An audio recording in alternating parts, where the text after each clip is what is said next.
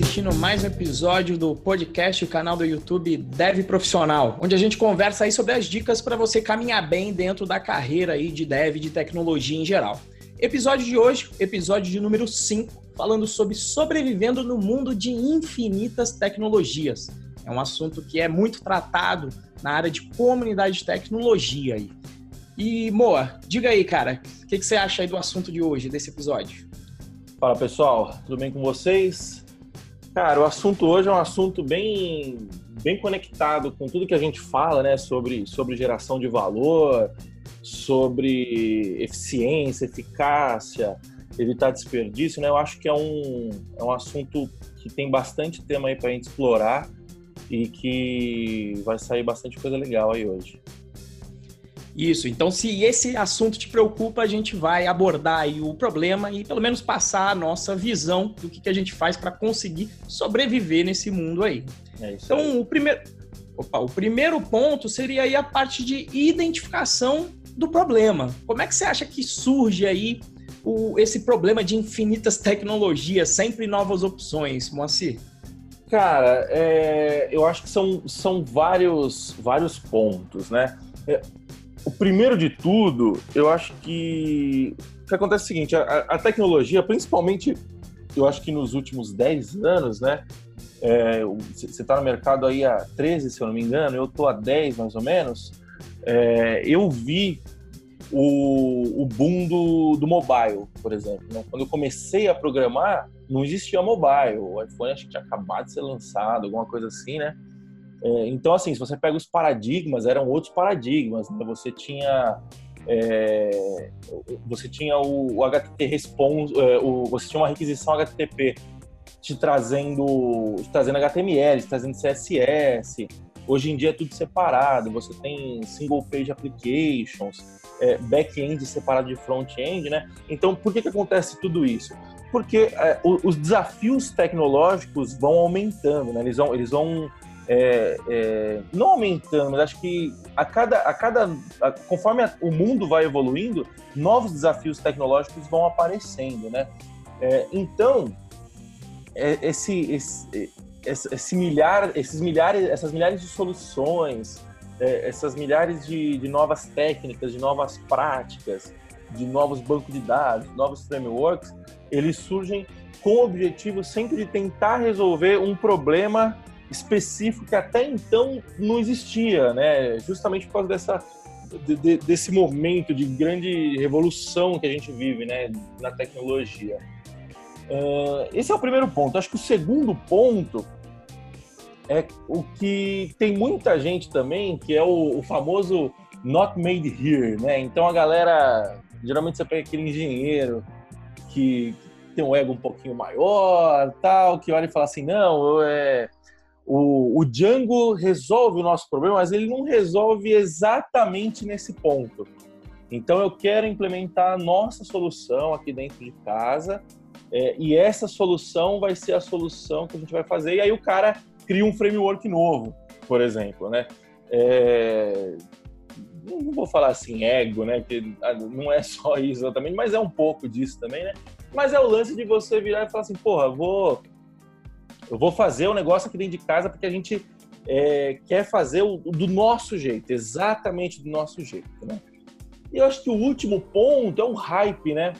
É, e o hype eu acho que acaba sendo. Ele acaba entrando um pouquinho nos outros dois, né, nesses outros dois primeiros itens, é, porque de, das novas soluções que a gente falou no primeiro ponto, acabam surgindo hypes, né?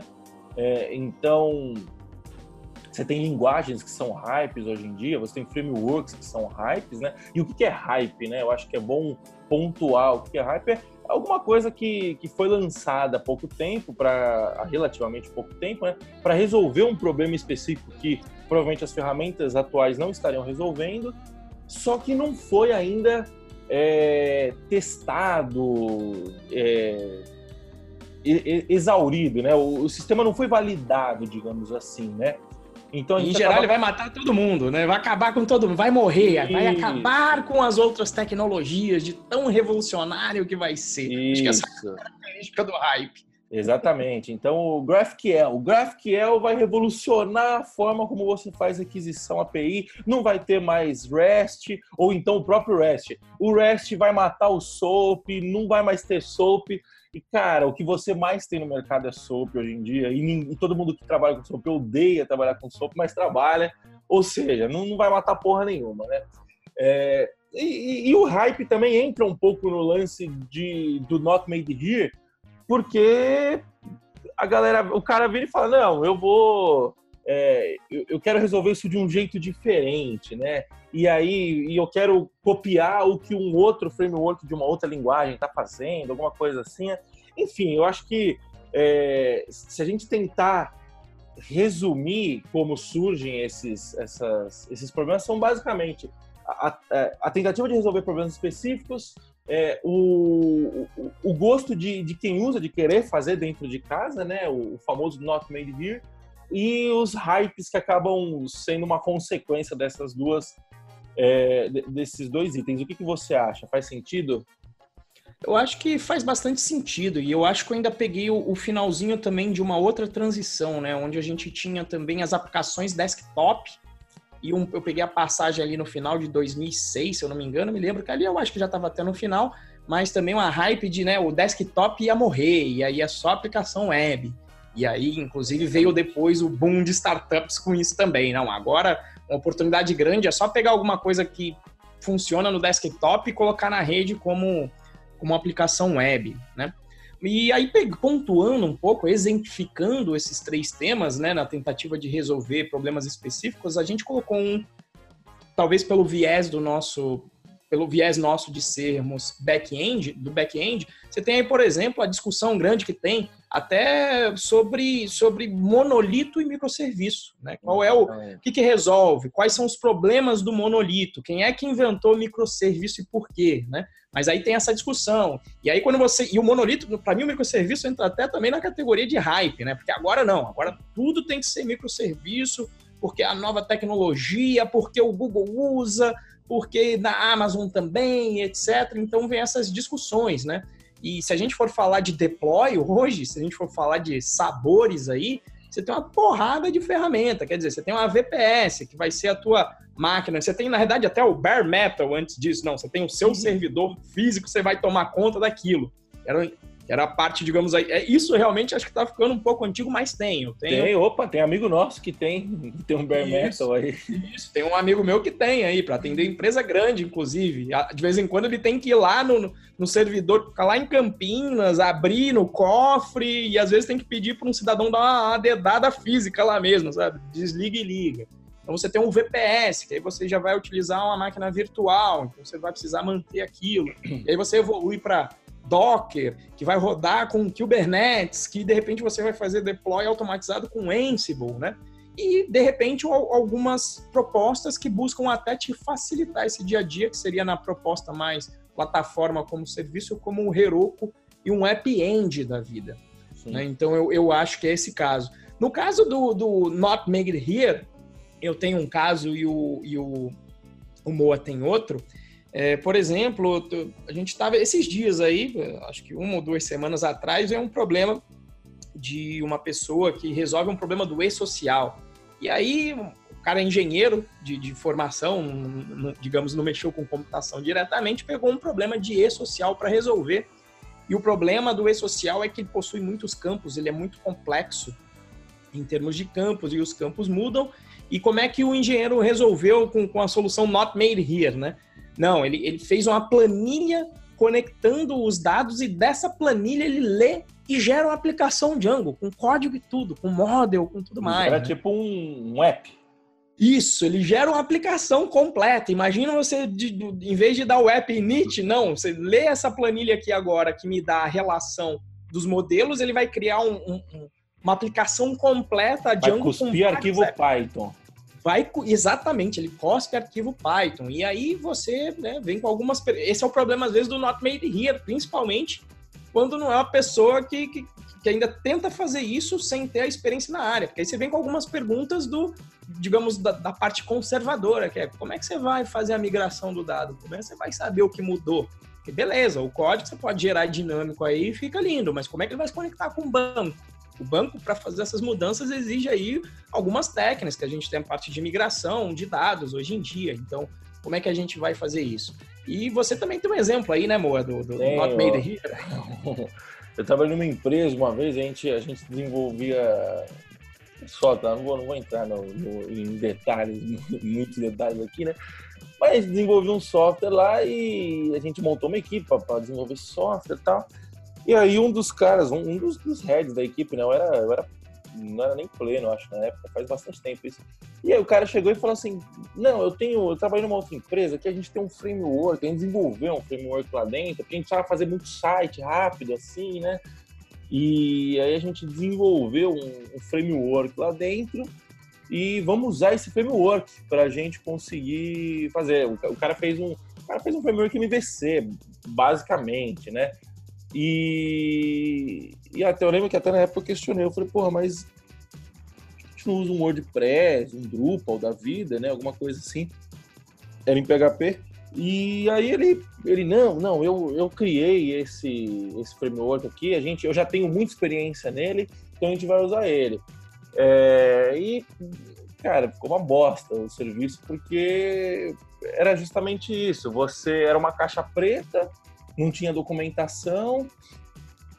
E, e, e, e o que, que é um framework, no fim das contas? Ele é um, ele é um meta programador, né? Ele é uma meta programação. Você está construindo uma ferramenta que vai construir ferramentas, né? Então, assim, qual que é o nível de, de, de, de complexidade que você vai enfrentar nisso? É... E foi tudo que a gente foi esbarrando lá, né? Aí chegava numa parte do framework que o framework não atendia. Aí a gente ia ter que mexer lá no core do framework, abrir o negócio, entender. E era sempre o cara que estava mexendo nisso. E se o cara se o cara morresse, por exemplo, a aplicação morria com ele, porque estava tudo na cabeça dele e tal. Então, é, conclusão, deu errado. Óbvio que deu errado, né? Porque é, era, era, um, era uma otimização assim. Foi uma otimização errada no, no, num primeiro momento e, e precoce, sabe? E assim, e, e você está concorrendo, a gente pode até entrar e falar sobre open source aqui. Porra, você tem WordPress que, acho que, sei lá, acho que 30%, 40% da internet roda em cima de WordPress porra, quantas pessoas já não colocaram a mão nesse código? Você, você, você acha que você é tão especial assim para você construir um framework só para você? Seu problema é tão especial assim, né? Então era essa era esse, era esse o questionamento que a gente fazia, né? E você tem mais algum exemplo de, de, de outro de outro de, de outros outros hypes? O que, que você acha que dá para a gente ah. exemplificar ainda? Cara, na, na, na, categoria de hypes, eu acho que uma das áreas aí que mais ganha nessa área é JavaScript. Tanto é que vira motivo de piada, né? A piada é que é, enquanto você para para estudar um framework JavaScript numa semana, na outra já surgiram outros três, né?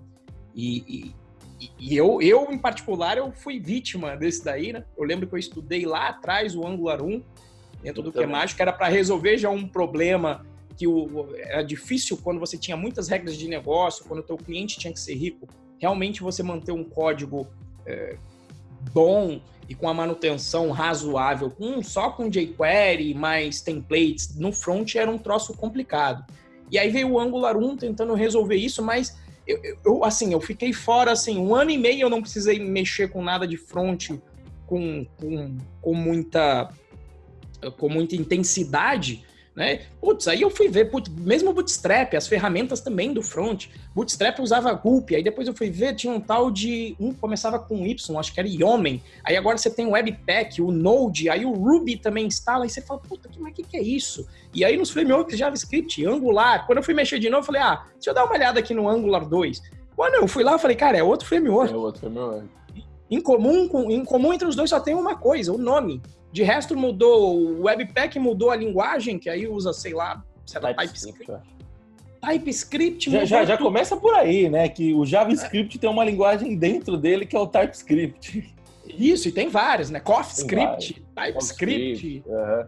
Cara, é uma zona. E aí, e aí você fica como é que eu vou me manter, né? E aí foram evoluindo. Aí hoje você tem React, não, você tem que fazer a plataforma em React, você tem que fazer no Vue.js. Agora eu já estava vendo no Hacker News, tem um tal do Svelte agora, que, que, que vem para matar os outros dois, porque nem o React. Que sempre vem para matar, né? Esse. Vem pra matar, cara. O sempre hype vem para matar. Vem para matar sempre. E, e, sempre vai morrer, né? Quanto, quantos anos já não faz que o pessoal tá matando o Cobol? Pois é. Ah, Cobol vai morrer. Não, estamos aí ganhando uma nota, justamente porque a galera tá extinta, né? Não, vai, programa Cobol, vai lá trabalhar em banco. Mas enfim, então sempre vai, vai, vai matar. Em termos de hype, você tem, você tem mais alguma coisa aí sobre banco? Sobre banco hype? de dados é um banco de dados é foda, cara. É, hoje em dia, hoje em dia eu acho que melhorou bastante isso, tá? É, mas eu lembro que há uns cinco anos atrás, mais ou menos, quatro, cinco anos atrás, é, vieram dois hypes muito fortes, que era o microserviço versus monolito, que não, não, monolito não pode mais, é, você tem que cada tem que ser completamente desacoplado, não sei o quê.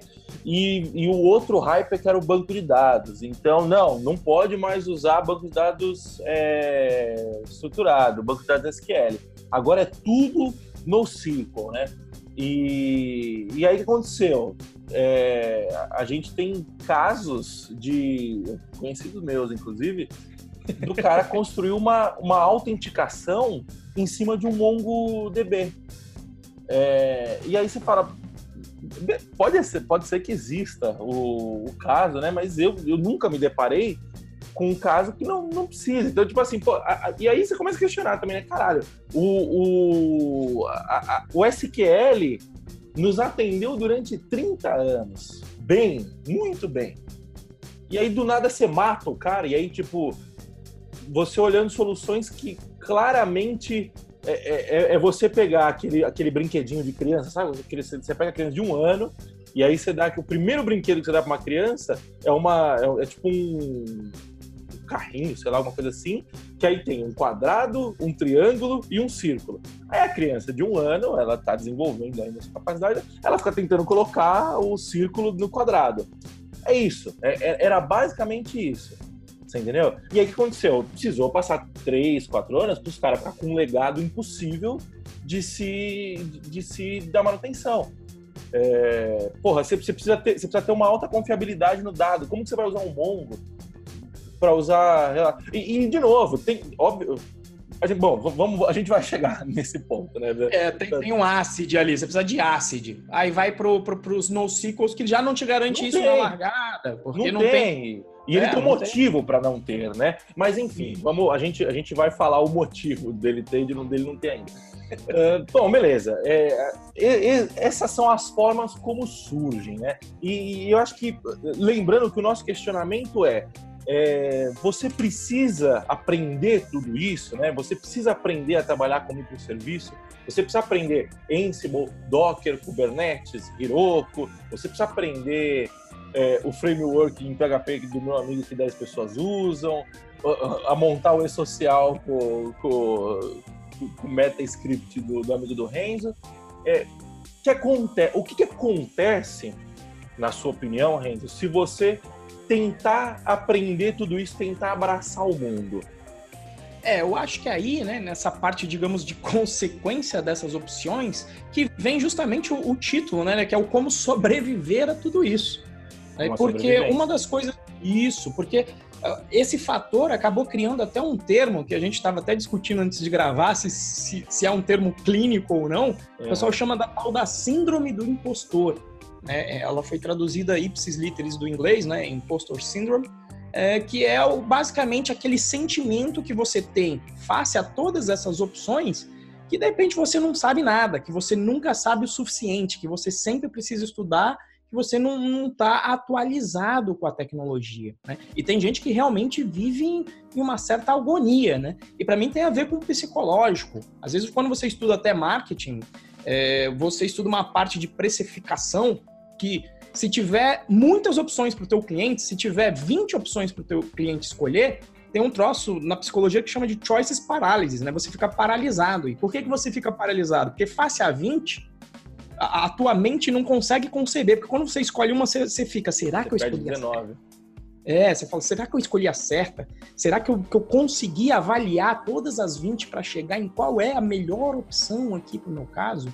Então, é, é, esse é um problema que aflige aí o mundo da tecnologia a ponto de ser criado um, um termo por conta disso, que é a tal da, da síndrome do impostor. Faz sentido aí, Moa? Faz todo sentido e, e é engraçado porque é, é, totalmente psicológico isso, né? Porque, é, beleza, você comentou que ah, são muitas opções, é, eu tenho que estar sempre estudando, eu tenho que estar entendendo o que, que acontece, o que, que não acontece, né? Para poder me atualizar ou não. É, eu, eu, eu, preciso aprender todos os frameworks em JavaScript, eu preciso aprender todos os frameworks em Python. E, e assim, é, é, é, essa é uma dúvida que em determinado momento até faz sentido você você se preocupar, né? De tipo assim, pô, você tem que se manter atualizado também. É, é, é muito é muito tênue a linha de tipo assim, eu estou é, é um overreacting analisar isso ou é um underreacting, né? Você é difícil você olhar, né? Mas o problema da síndrome do impostor é que você pode entrar num. Corre o risco de você entrar num, num, num, espiral e de você ficar paralisado. De você virar e falar assim, puta. É, e, cara, isso é. A gente. A, a gente o, o curso do Renzo, é, eu tô lá dentro com a, com a, galera, né? A gente tem um grupo no Telegram, e tem muita gente que, que tá procurando o primeiro emprego ainda, né? Que tá, que tá buscando entrar no mercado de trabalho. E, cara, o que mais tem, não só dentro do grupo, né, em outros lugares também, o que mais tem é o cara falando assim: não, não, eu preciso, eu preciso estudar mais isso daqui, porque aí quando eu estudar isso, aí eu vou saber. É, não, eu preciso estudar também o, o, Docker, porque, puta, não dá para eu chegar na empresa e falar assim: caralho, eu sei, eu sei Django, eu sei React, mas eu não sei Docker. E aí eu não vou. E, e cara, não precisa de nada disso, você entendeu? É, você Sempre tá, tá faltando alguma coisa, né? Sempre tá faltando alguma coisa para vaga. E rola até, e rola até uma, uma discussão, o quanto que isso é uma muleta também, né? De, de é, você, o quanto você não está sabotando também, né? É, mas enfim, o, o grande problema dessa síndrome do impostor é justamente isso, é você, é, é você se paralisar. É, e, e aí, tá, beleza, você se paralisou, o que você vai fazer, né? E, e, outro, outro sintoma que eu acho, outra consequência, além da síndrome do impostor, que eu acho que acontece bastante, é você olhar os padrões, né? Então você fala assim, ah, o microserviço, tá todo mundo falando de microserviço hoje em dia. É, eu vou usar o microserviço aqui. E aí você vira e fala, tá bom, você vai usar o microserviço, mas qual que é o tamanho da sua equipe? Não, minha equipe sou só eu por enquanto, eu que vou fazer tudo. E aí você vira e fala, porra, será que usar microserviço agora não é uma otimização precoce? E esse que eu acho que é uma das. É, é, é a segunda maior consequência, acho que a primeira sendo muito impostor, mas a segunda maior consequência é a otimização precoce, e o microserviço é um exemplo disso. O que você acha de otimização precoce, Renzo? O que, que você. Quais exemplos você pode dar ainda além de, de, de microserviço? É, eu acho que quando você vai ficando um pouco mais macaco velho, você, você, você principalmente porque essa parte de performance costuma às vezes ser muito o argumento justamente de quem está no hype. Quem está no hype gosta, quem o hype de React, não, porque tem um dom virtualizado que vai carregar todos os seus nós em tantos segundos, né? Aí você vê, beleza, quem criou isso foi o Facebook. É, numa página bizarra que tem um monte de gadget. Na sua página, será que vai ter isso, né? Será que de repente, se você tem uma aplicação que vai ter que fazer um processamento muito grande no teu back-end. Será que vai ser o JavaScript que vai impactar em termos de performance na tua aplicação, né? Então eu vejo o hype acontecendo, foi até no último framework JavaScript que eu vi no, no Hacker News, foi o tal de Svelte. Não, porque o Svelte ele é curtinho, ele tem tantos kilobytes de, de JavaScript. Então eu olho às vezes para essa coisa e falo, pô, tá bom, ele é pequeno, mas hoje em dia você costuma acessar a mesma aplicação várias vezes. Isso aí vai ser colocado no cache do, do, do navegador, a não ser que você enfie realmente um, um JavaScript com, sei lá, um, um gigabyte, com uma coisa absurda, aquilo vai estar no cache. Qual vai ser o impacto do, do, do JavaScript ser um pouco menor? Né? Então, às vezes você fica pensando, cara, para que, que você está pensando? Por que você está justificando com JavaScript agora? Né? Então, eu já vi isso no mundo JavaScript ser usado algumas vezes, né? Dessa performance, etc., no, no, JavaScript, ou usado do lado de escalabilidade também. Não, eu vou fazer do microserviço porque eu já estou preparado para escalar. Eu vou aguentar milhões e milhões de requisições na minha aplicação. Pô, que maravilha, né? E, mas vai rodar para quantos agora, né? É essa essa pergunta que a gente vai chegar ali depois. Então, é, já tem uma frase famosa, né? E é daí que a gente tira a otimização precoce, que é do, do Kinu, né, o grande matemático, ele diz, otimização precoce é a raiz de todos os males. Então, quando você está fazendo isso, fatalmente você está pensando só na eficiência do processo, corre o risco de você não ser ineficaz de resolver. Né? Sim, exatamente isso. E é, é, é basicamente o que você falou. Você está tentando resolver um problema futuro e antecipando dois pro presente, né? Causando Exatamente. um problema novo para você no presente. Sim, sim, é perfeito, é isso aí mesmo. E com relação aos, aos hypes, né? É, tem, tem as questões, né? Eu, eu só, eu, o meu perfil é muito conservador, eu acho que eu diria aí na vida. E aí eu levei, antigamente eu acho que eu saí um pouquinho, eu adorava ver novas tecnologias mas eu acho que foi quando eu peguei o, da primeira vez. Eu fui utilizar Adobe Flex com ActionScript. Era 2009. Ia matar a web aquilo. Ia, ia matar, como todo hype, ia matar HTML e CSS. Era para substituir o Flash, não era? Alguma coisa assim? Isso, para você conseguir fazer aplicações, digamos, de mais back-end, não só para animação, mas você ia fazer uma telinha que funcionava nos vários navegadores. E a linguagem era até legalzinha, assim, mas por conta disso ia matar e você fazia uma aplicação desktop da mesma forma que você fazia web. Você clicava em um botão e estava tudo resolvido já e ela virava uma aplicação desktop. E aí, qual que é o problema das hypes, né? Principalmente quando é muito novo.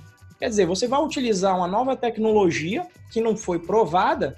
É, na hora que você bate um problema, que é o problema, mesmo problema também do, do Not Made Here que o Moa Moa colocou, você coloca na internet, acaba não achando nada. Por quê? Porque não tem muita gente usando aquilo. Então, eu como conservador aí, eu tendo a não usar coisas novas é, em um projeto importante e específico que eu estou fazendo. Em geral, faço lá um toquezinho com ele, dou uma brincada antes, faço um projeto side project, é, side... Opa! Faço um side project. project. Isso, um pet project, um side project para para poder testar esse tipo de coisa, né? E também porque é o seguinte, é, sendo bem honesto e hackeando, na nossa área tem gente que adora mexer com esses brinquedinhos novos. Então eu que prefiro. Não é o nosso caso. que não é o meu caso. Então, assim, o que, que eu faço? Eu deixo a galera se divertir, deixo eles quebrarem a cabeça e aí depois só vou escutando as histórias. Ó, oh, não uso mais essa tecnologia porque deu essa dor de cabeça. Ou isso aqui realmente agora pegou e aí eu vejo que outras pessoas estão utilizando. Então eu prefiro dar uma esperada em vez de surfar aí na crista da onda. O problema da crista da onda ali é que você cai mais alto, né? Então eu, eu prefiro esperar os early adopters aí, a galera mais, em geral, mais nova, tá? Mas nem sempre. Mas não tá conectado com a idade. Mas eu prefiro esperar essa galera testar aí para mim. Eu não tenho esse tempo hoje em dia para ficar brincando com, com, com, tecnologia à torta e à direita com o framework da semana, cara. E, e você, Moa? Que, que, qual é a tua estratégia aí para hype, cara? Cara, é isso. Eu, eu já caí no conto do hype também, algumas vezes, e não faz muito tempo também. Porque é justamente assim, é, você tem que entender, né? Eu acho, eu acho, eu acho que o, o foco da parada é o seguinte, né? Como que a gente resolve esses... É, como que a gente resolve os problemas que essas que esses hypes causam, né? Que essa essa essa infinidade de, de, de opções e, e, hypes e acabam causando na gente, né? É, quando, quando é questão de hype, beleza, esperar o Word Adopter eu acho que faz todo sentido. É, hoje em dia eu também sigo por essa linha completamente. Eu acho que é, eu, eu, quero, eu quero esbarrar em um problema, copiar o trecho do erro, jogar no Google, achar um link do Stack, um não, né? Achar 10 links do Stack Overflow e, cara, nem lê o que tá escrito lá, já vai direto no trecho do, do código que resolve, copia e cola e vê se resolve. Você entendeu? Essa é, programação, programação raiz aqui. Você entendeu? É, por quê? O porquê disso, né? Justamente porque mais, mais gente utilizou, né? Vamos voltar lá na história do framework do meu amigo versus o WordPress. 40% da internet usa o WordPress. Cara, qualquer erro que acontecer com você, 99,99% ,99 de chance de que esse erro já aconteceu com outra pessoa. Você entendeu? É, eu, eu, não gosto nem de ser early adopter de, de, de, de release de software, quanto mais de, de, software em si, né? De novos softwares, né? É, Ah, beleza. Eu acho que eu acho que se a gente olhar, né, qual que é a raiz do, do dos, da, dos problemas que acontece isso, né? É sempre você não enxergar qual o problema você precisa resolver. Eu tenho uma, eu tenho uma história rapidinho que eu acho que, que é totalmente pertinente porque a gente está falando. Né? Inclusive, eu, eu, gravei um vídeo para o meu canal, não sei se já saiu, se, se, vai sair, né? Mas é sobre esse assunto. Tem um cliente nosso aqui na Codivance que o cara, resumidamente, o cara chegou e falou assim: não, a gente precisa fazer uma área de membros para o nosso cliente para ele poder enxergar esses números nesse, nesse dashboard aqui, né? Tipo um analytics pro cara. E, cara, eu comecei, eu falei, beleza, montei toda a estrutura para processar o dado, era um dado pré-processado, né? E você tinha que processar esse dado na madrugada. Depois fui lá e comecei a colocar os, os gráficos, comecei a montar HTML com os gráficos, né?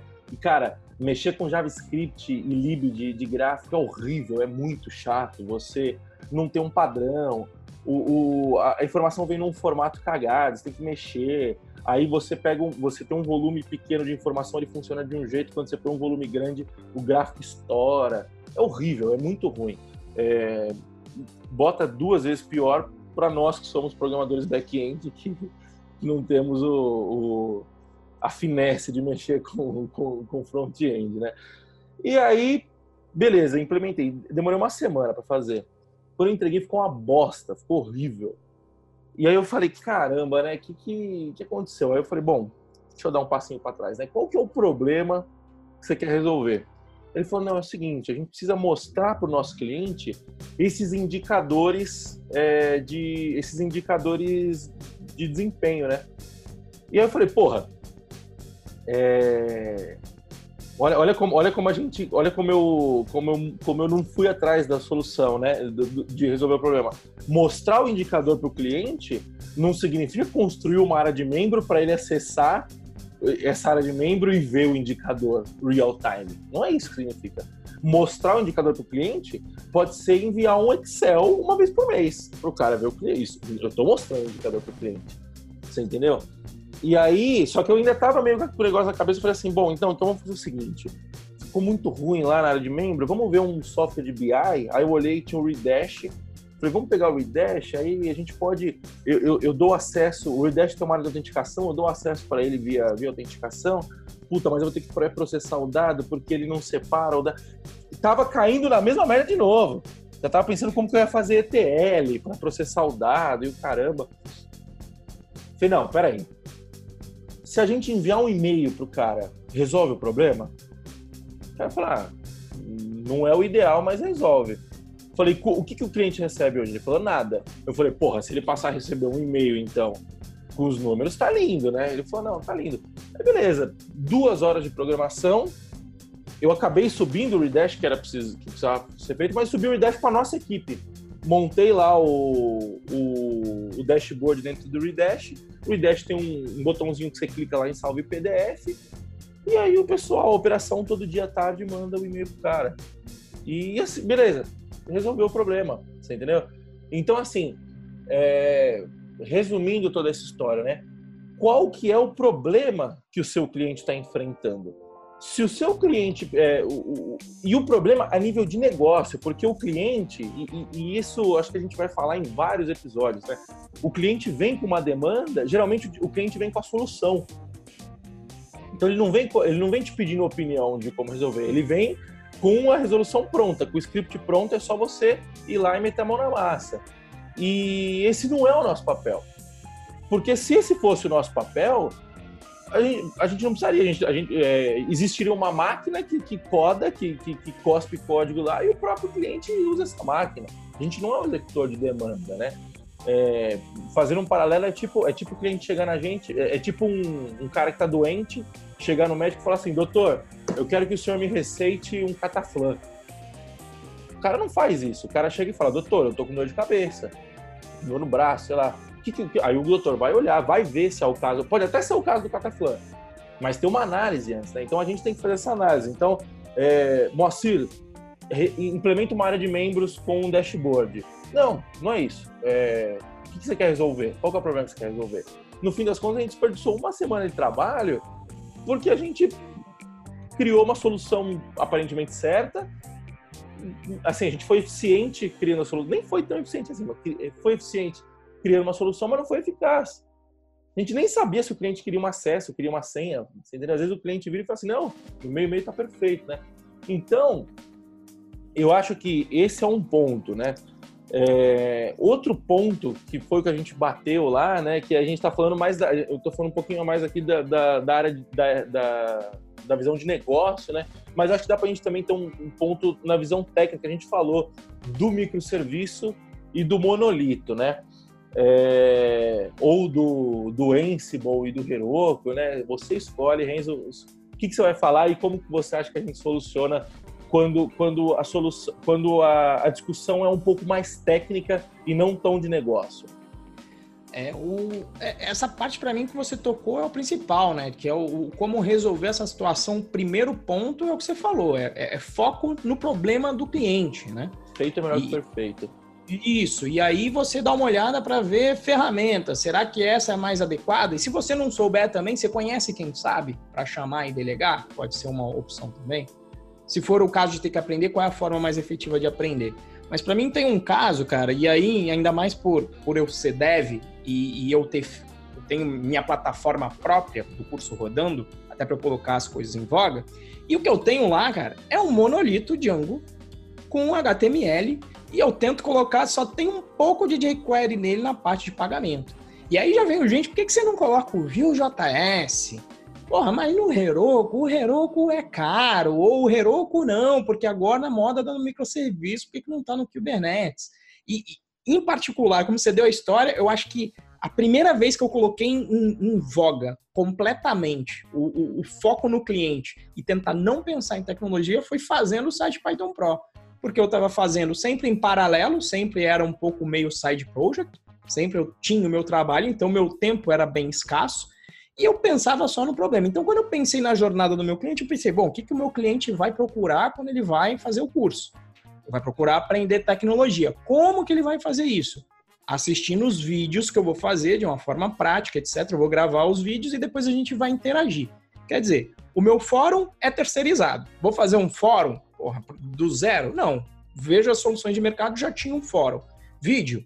Vou pegar um servidor de vídeo com CDN? Não o Vimeo já está ali pronto.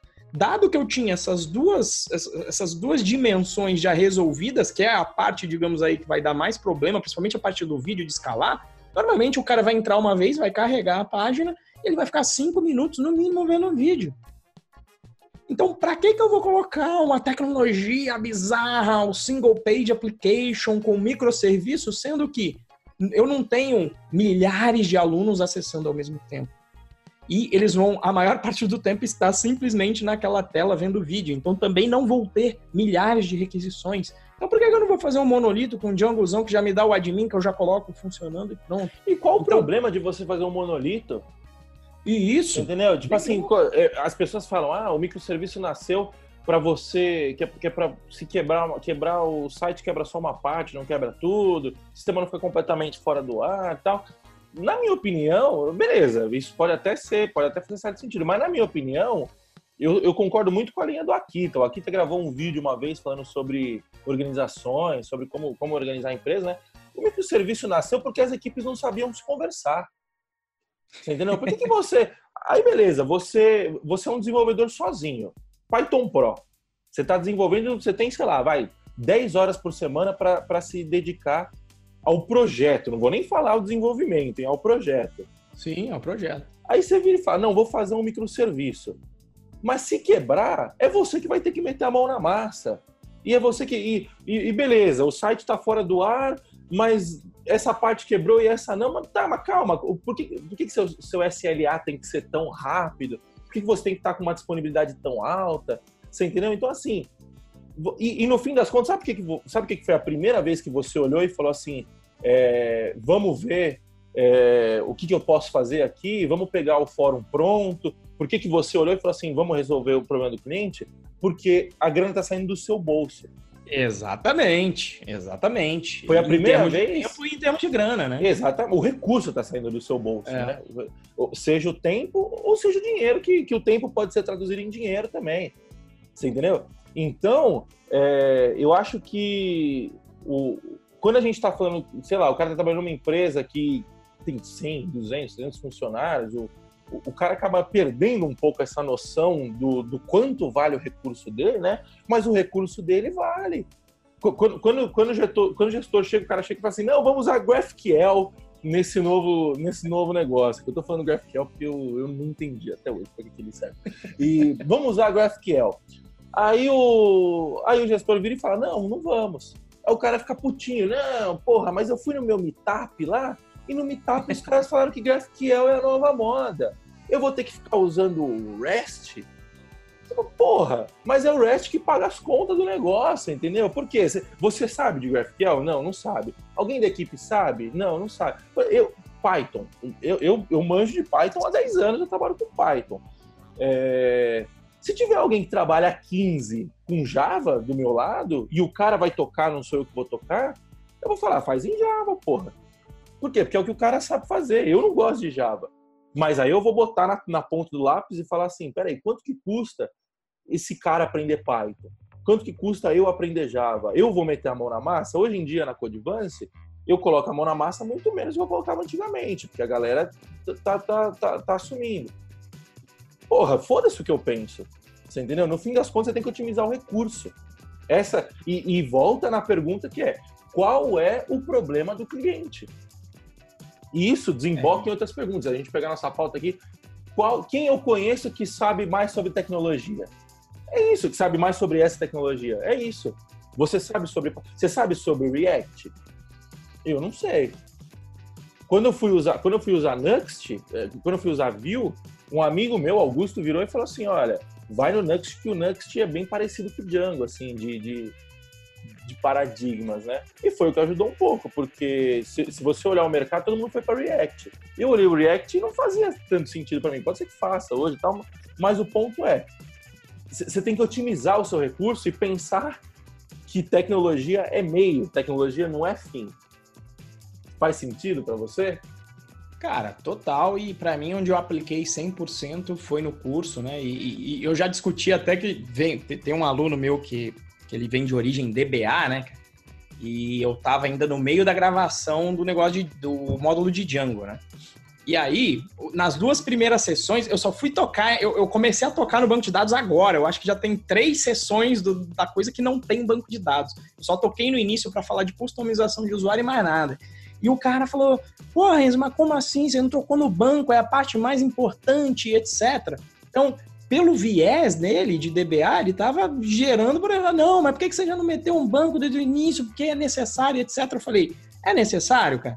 O meu problema é o curso. Eu estou te contando a história de como eu fiz o site Python Pro dentro do módulo. Quando eu fiz o site, eu fiz um site estático, porque no início, quando eu fui fazer a, a promoção de vídeos, o que eu precisava era o quê? Uma página com um vídeo rodando. Quer dizer, eu já vou colocar um banco de dados com migração. Irmão, um vídeo. Um vídeo só. Enquanto não deu uns cinco vídeos, que aí eu falei, não, agora, agora chegou a hora, vou colocar um adminzinho aqui do Django, colocar um banco de dados, vou colocar lá. Então, é essa parte, principalmente conectada em, em, em resolver essa parte de otimização precoce e avaliar tecnologia, é importantíssima. Né? E aí, pulando um pouquinho dessa parte de, de como resolver, tem a parte também de como resolver aqui a síndrome do impostor, né? Como é que a gente vai resolver no fim do dia essas escolhas todas? Porque você vai ficar no meio de todas essas opções, você vai pensar, bom, como é que eu vou então escolher? Como é que eu vou navegar e vou sobreviver nessa parte em particular de síndrome do, do impostor, Moa? Cara, essa bola aí é o seguinte, você, o que, que você sabe? Use o que você sabe, use as ferramentas que estão ao seu alcance. Você entendeu? Tipo, fazer uma analogia bem tosca aqui, você não vai parafusar o, você não vai parafusar um parafuso com um martelo. Mas se você não tiver uma chave de fenda, use o martelo. Você vai fazer o quê? Você entendeu? Você vai, você vai é, sei lá, você vai perder tempo indo comprar uma chave de fenda para. Você entendeu? É tipo assim, às vezes, é, é, é sempre você tentar medir esse trade-off, né? Tipo, o, o quanto custa eu aprender uma nova linguagem? O quanto custa eu aprender é, a, a, forma nova de fazer. O quanto custa para eu dar manutenção nisso depois? Porque é o seguinte: você entregou o código, virou código legado. Não tem essa. Você vai, dar, você vai ter que dar manutenção naquilo. E se você não manja daquilo, vai começar a dar problema. E, se, e quando começar a escalar e você não sabe, e, e, você não, não sabe mexer naquela tecnologia, você começa a pegar gargalo. Você entendeu? Então, assim, o cara que manja de, de, de COBOL, ele vai. COBOL não, COBOL é um exemplo não, não tem para web, né? A gente, hoje em dia a gente vive muito na web, né? Mas nem sei se tem para web. Mas o, o sei, lá, sei lá, o cara manja de Perl, por exemplo. Perl é um negócio que a galera não usa mais hoje. E, e tem conhecido meu que, mano, fazia miséria com Perl, de, tipo assim, de do cara sentar e tal, e, e, a, e a, o negócio era muito mais rápido, muito mais performático. E aí alguém pode virar e falar assim, puta, então vamos pro Perl, porque o Perl é performático. E aí você fala assim, tá, mas é difícil pra cacete. Você já, viu, já entendeu a, a sintaxe do negócio? É mó bagulho de louco. E aí você fala, quanto tempo vai demorar para você aprender? A gente precisa dessa performance? O Django. Ah, não, o Node, quando você vai para o Node, ele consegue aumentar 40 mil requisições por segundo. E o Django aguenta 10 mil, tem, tem um gráfico lá, sei lá. É, umas comparações bem porcas também, via, por via das, é, aproveitando o gancho, que o cara não, não, não, não, considera complexidade de banco de dados, complexidade de transação, mas enfim. É, aí o cara faz uma comparação dessa, não, mas o Django aguenta só 10 mil por segundo. Você fala assim, mano, 10 mil por segundo, eu acho que não. Acho que, sei lá, 1% dos negócios da internet devem receber 10 mil requisições por segundo. Você entendeu? Então, é, como, como que você resolve essa síndrome do impostor? É, você, é, é um pouco de feeling, né? É você virar e falar assim, bom, as ferramentas que eu tenho na minha mão são essas eu me viro, eu me garanto nisso aqui. É, então vamos para cima disso. Ou então, se você é mais júnior, se você não, não, não tem plena fluência em nenhuma linguagem ainda, quem da sua equipe tem uma plena fluência? É, você vai ter alguém do seu lado que vai ter uma, uma fluência boa. E se você não tiver fluência nenhuma, e ninguém tiver essa fluência, vai para a linguagem mais fácil de todas, vai para o framework mais simples de você entendeu? Sobe um WordPress lá com colocando plugin, colocando campo customizado. Dá um jeito de. Porque, eu, de novo, a tecnologia é meio, não é fim. Faz sentido? Cara, eu acho que faz total, né? Então, acho que uma primeira parte é dar valor, então, nessa síndrome, dar valor no que você conhece para resolver. Porque, Sim. digamos aí que no meu viés do resolver, de resolver no curso uma página Django normal, eu estou na chamada web 1.0, porque eu praticamente não faço chamada dinâmica nenhuma.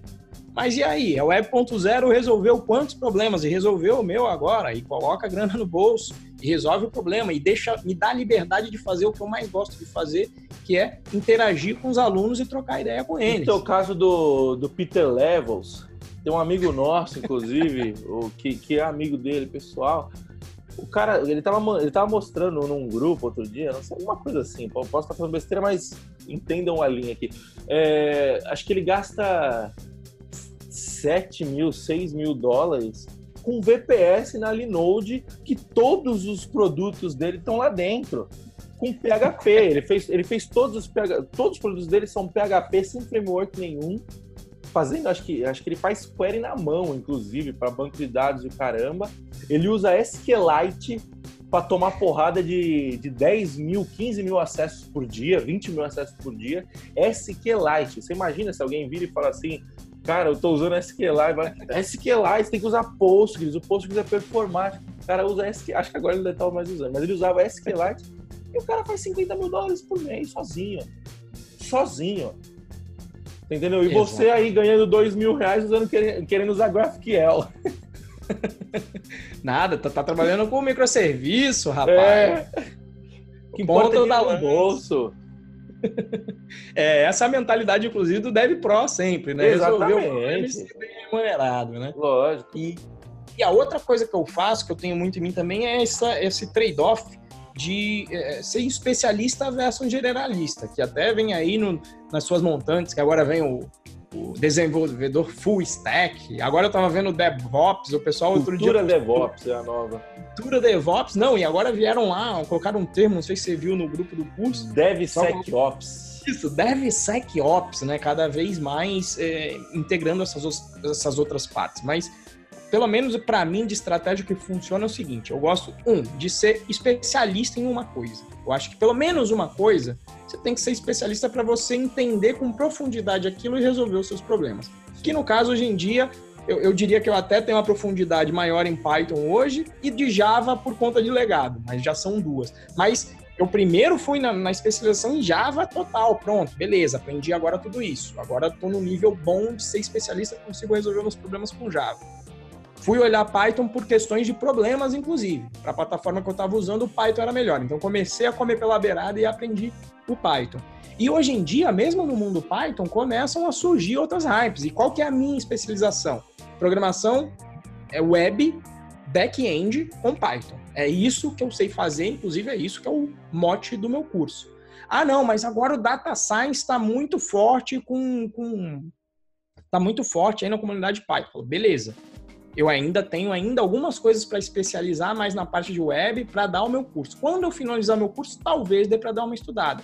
Ah, não, mas agora tem microserviço com não sei o que. Não, beleza, começo a usar o Docker aos pouquinhos, sem ser um especialista. Pego o Docker, faço alguns testes pequenos. Primeiro até ouço dos meus amigos, né? Eu falei que eu, em geral, eu delegava. Pô, quando eu vou para para conferência, é qual que é a ferramenta? É Docker? Não, tá falando. E aí, qual é a única parte que eu me preocupo isso? E aí é uma vertente até um pouco generalista. Eu pergunto, qual que é a ferramenta? Ah, é Docker. Qual o problema que ela resolve? Não, a, a, máquina virtual é mais pesada, o Docker é mais leve, funciona mais ou menos como se fosse uma máquina virtual, só que na realidade ela vai reutilizar o kernel do teu sistema e vai ser muito mais light. Você consegue colocar as dependências do sistema dentro dele. Então eu chego no nível das coisas em termos generalista de saber, um, o que, que a, qual é o problema que a ferramenta resolve e mais ou menos como, como é que ela se compara com as outras, ponto. E aí nesse processo, um, já fica na minha mente, caso venha aquele problema, eu já sei qual é a ferramenta, e dois, eu conheço quem conhece da ferramenta. Né? Então eu acho que esses são são os dois pontos do como eu trato. Então eu especializo em uma coisa e fico sabendo das outras, mas eu especializo em uma primeiro e vou comendo aí uma de cada vez, comendo pela beirada das outras do ponto de vista generalista. Então, um exemplo bem claro, quando eu cheguei na Prices, a gente trabalhava lá com um VPS e tinha que automatizar lá o processo. Então foi pro pessoal, ó, qual que é a ferramenta? Na verdade eu já sabia, porque eu já tinha conversado de antes. Olha, o Ansible é o cara para fazer isso, para você não ter que mexer com shell script. Eu não sou um cara que manjo muito de shell script, então falei, bom, já vou pro Ansible porque já me falaram que é a evolução do shell script. Então já vou começar lá na frente, não vou precisar estudar o shell script profundamente.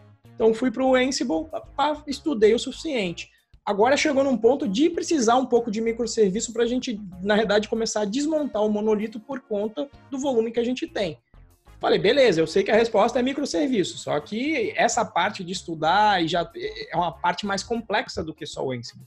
Então fui lá, chamei lá o meu, meu amigo Cadu na Nect, falei, cara, tem como a gente fazer aqui uma proposta de você é, servir aqui e colocar o seu time de desenvolvimento a serviço da gente para resolver essa parte de microserviço, estão contando com os outros. Essa, para mim, é a maneira de, de você sobreviver. Né? Eu prefiro ser um especialista em uma coisa e, de repente, depois de saber muito aquela coisa, partir para outra, ou aprender mais ali um, um, em volta daquele, daquele arcabouço de problemas. Né? Então, por exemplo, o, o Moa falou, mesma coisa do Augusto, eu falei, putz, na hora que eu precisar mexer com front-end, né? Na verdade, com front-end eu vou ver na semana para ver qual que é o framework que surgiu.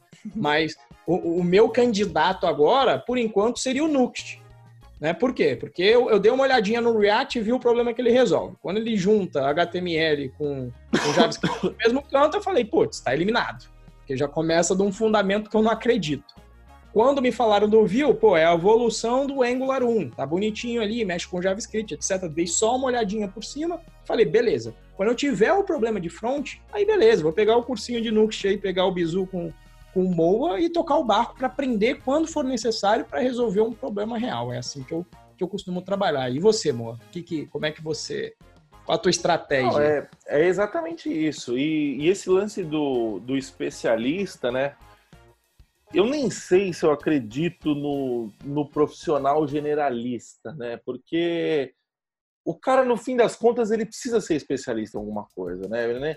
É, ele acaba se tornando especialista em alguma coisa, né? Então, assim, se eu vejo os caras que mais que eu vejo que mais tem domínio técnico de, de e aí eu tô falando de nego, de nego com 10, 15 anos de mercado e tal.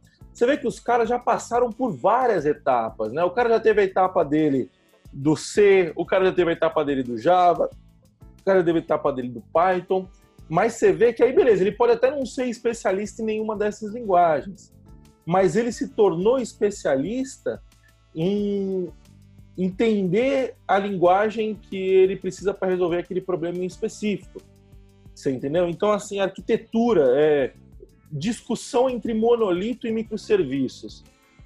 Eu não acho que essa discussão caiba sem antes ter havido a discussão de é, arquitetura de, de, sistema, de software, você entendeu? Porque, porra, não, por que, que eu vou separar o meu. Por, por que, eu vou ter vários deploys, vários, sendo que a minha equipe é pequena, sendo que o meu monolito é, vai atender o, as minhas primeiras demandas, você entendeu? E em startup tem muito disso, né? O cara conta até uma história, é, várias, várias vezes eu conto essa história.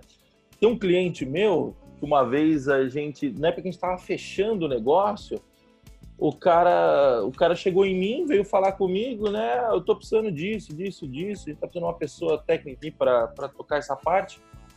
O que você vai fazer? Aí eu, porque teve. Aí, aí, o cara falou assim pra mim, porque a gente conversou já com outro cara, e esse cara é famoso no mercado. Aí o, o, a gente conversou com outro cara já, e ele veio falar que, que o que vira agora é usar Lambda na AWS, com DynamoDB e com usando o Redis para fazer o cache e tal o, o, cara do negócio veio falar isso pra ele. Ele tava repetindo o que o outro cara tinha falado, né? O cara do negócio já sabia até os bisbolhos, rapaz. Já sabia, já sabia. Aí... Isso é a definição de hype. Quando o negócio sabe. Pois é. E... Só que o cara é ligeiro, né? Sim, acho que ele acho que ele tava tentando meio que meio que entender, tipo assim, deixa eu ver se aquele cara tá falando umas groselhas, não, porque pelo que eu entendi tava rolando ainda tipo uma, uma competição ali para ver quem quem ficava com o trabalho, né? Um namoro, né? Um namoro. E aí eu cheguei no cara e falei, olha, você me desculpa, mas você não precisa de nada disso. Falei, eu tenho um frameworkzinho aqui, boneco, é, ele vai te dar uma administração pronta. Cara, em 20 dias você vai ter uma versão, uma primeira versão do seu sistema no ar. Falei, o que a gente tem que perder tempo agora, o que a gente tem que investir tempo agora, é modelando o banco de dados, é entendendo como que vai ser a estrutura de dados disso e tal. Cheguei, e tipo assim, cara, falei o óbvio pro cara, você entendeu? Não foi nada assim de, nossa, você é um cara que sabe negociar e tal. Eu virei pro cara e falei assim, porra, ele não. O cara, o cara, o cara tinha um PPT. Era isso que ele tinha, você entendeu? Uma ideia. Como você vai falar de lambda pro cara? Você entendeu? PPT, cara, você, você começo de startup, se joga fora o software depois, entendeu? Você precisa validar o, a, a, a hipótese. O de negócio. E aí, aí o cara fechou comigo e deu super certo, você entendeu? E, e, e, o software que a gente fez com o Django tá lá até hoje. Você entendeu? Por quê? Porque não, não, não tinha necessidade. Tipo, agora vou, vou para um outro para um outro extremo, né? Tem um, um outro cliente meu que o cara usa Lambda, o cara, o cara, assim, o cara é, é, o software dele é desenvolvido em cima da AWS, em cima de todos os serviços da AWS, né? Então, só que para ele faz total sentido, porque tem hora que ele tem picos de 100, 200, 300 mil acessos no dia, e tem dias que ele fica com 5, 4, 3, e aí você olha e você fala, porra, como que uma infra dessa, você vai precisar de um DevOps bom para o cara pegar e, e conseguir estruturar a infra de uma forma que determinado dia aguente porrada de 100 mil, determinado dia fica porrada de 5 mil, aí você faz e fala, porra, eu vou, vou transferir isso para a AWS. A AWS está me fornecendo isso. Por quê? Porque o cara sabia que ele tinha esse problema, você entendeu? Então, como ele sabe que ele tem esse problema, essa alta volatilidade, para ele fez sentido. E aí, cara, não foi nem microserviço, foi a, a lâmpada da AWS, acho que ela vai um nível mais na função. É serverless. É, é serverless, né? É função como serviço, né? Você está descendo um nível maior ainda, né? É, é, um nível mais profundo. Então, resumindo a parada, é, é você entender o problema. Você entendeu? E aí, por que, que eu tô falando tudo isso? Né? Pra gente cair no generalista, porque esse cara de, de que decidiu usar Lambda, ele decidiu conscientemente. Por quê? Porque ele é um puta arquiteto de software. Ele é um cara que tem 20 anos de mercado e caramba. E o cara olhou e falou: porra, aqui faz sentido. Então, olhando a arquitetura de software que ele, que ele, é, é ele olhou e falou assim: é, é, a ferramenta microserviço me é útil. Para eu parafusar esse parafuso, eu vou usar o martelo do monolito ou a chave de fenda do microserviço? Eu acho que é essa analogia que a gente tem que fazer. E aí, no fim das contas, ele é um generalista. Eu, lembro que uma vez a gente pegou um código JavaScript dele, era horrível o código dele, mas o cara é um puta especialista em arquitetura de software. Você entendeu? Então, é, aí é, é, essa questão mais de especialista, se especialize. A, a minha dica final aqui é o seguinte: se especialize em resolver problema. Essa é a parada, porque quando você está se especializando em resolver problema, esse cara que eu estou dando exemplo, ele se especializou em resolver problemas complexos com arquitetura de software. É, hoje, a Codivance é especialista em resolver problema trivial com Django. Você entendeu? É, o Renzo é especialista em, em, em, resolver o problema do cara aprender Python com, H, com Web 1.0. Você entendeu? Mas qual que é o que, o que, que qual que é o denominador comum de todo mundo? Tá todo mundo resolvendo o problema aqui. Você entendeu? Tá todo mundo resolvendo o problema com seus clientes colocando dinheiro no bolso, gerando valor para os seus clientes, né? E consequentemente a gente colocando dinheiro no bolso também gerando valor para a gente. Faz sentido? Acho que faz, né? E até nessa caminhada. É, eu acho que é interessante, eu acho que hoje eu entendo que também se eu for enfiar agora, por exemplo, na cabeça de um aluno, então eu conheço o problema. O problema do cara é o quê? Ele ou ele não programa ou ele programa pouco. Se eu já vou trazer uma complexidade para ele de colocar um front com Ajax, eu já estou colocando uma segunda linguagem que ele tem que aprender, que é JavaScript, ou inventa de usar o Node no, no back, que aí há, há controvérsias se isso é bom ou não. Que não é Entendeu? a mesma e coisa. Aí... E o Node no back é, é completamente diferente do Node no front, Isso, do, do JavaScript é no front. E aí ele ainda nem aprendeu o fluxo completo, como é que chega o HTML, etc. Você já está enfiando um Ajax, você tem que atualizar a página, etc. Então é até um, um primeiro passo que eu acho até necessário. Vamos aprender esse basicão, até, até porque esse basicão resolve uma porrada de problema hoje em dia. Exatamente. Muita gente coloca dinheiro no bolso com isso. Para depois ele ir nesse processo evolutivo. Então é justamente essa especialização, né? E, e, veja que é diferente, né? Quer dizer, eu não preciso ser um especialista em tecnologia. Né? Então eu sou um cara especialista em ensinar tecnologia para os outros. E na vertente web, mas ah, vou aprender microserviço, ah, quando for necessário. Se tiver algum problema, se surgir algum cliente para isso, vou me embrenhar nesse mato, vou ter que aprender, etc. Mas é, eu, eu meço muito meu tempo para eu chegar a investir tem que ter um problema realmente interessante, eu enxergar um nicho de mercado muito grande que o meu não tenha, e de preferência que eu tenha também é, explorado todo o meu nicho, né? Quais são justamente o que o Moa falou que eu acho que é interessante, né? Quer dizer, você pega um problema que ele falou, não, a Codevence é, é, resolve os problemas triviais de Django. Então, ou seja, qual é a parcela de mercado que ainda tem problema que é resolvível com isso? É enorme ainda. Você já esgotou o mercado, Moa, com relação a isso? Já, né? Então, né, você chega, a maioria de pessoas que estão começando com ideias, startups que estão começando, etc., podem seguir essa vertente e usar a Codevence numa boa. Então, quer dizer, primeiro, na hora que acabar esse mercado aí, né, o que eu, o que eu acho que às vezes. Isso, aí beleza, eu vou dar uma olhada. Ou se eu tiver uma curiosidade, quiser por, por prazer mesmo, dar uma estudada nas outras coisas, que é o que a gente acaba fazendo, beleza. Agora, é, chegar para, ah, não, você é o generalista e agora, inclusive, vou pegar essa ferramenta nova para usar no problema com o meu cliente atual. Putz, vai dar ruim, porque você vai estar no processo de aprendizado, né? Você está você tá fazendo para aprender ou está fazendo para resolver o problema? Então fica esse conflituoso, né? E aí você é até uma sacanagem com o cliente. E aí você está colocando um troço que com alto risco, que ele não está ciente porque ele é técnico, se ele for um cliente não técnico, e para você aprender simplesmente o, aquele tipo de aplicação. Então tem que, tem, que, tem que dosar mesmo isso aí nesse mundo de infinitas possibilidades de tecnologia que nós temos. Acho que resumindo nosso, nosso papo aqui, estamos chegando já na nossa reta final.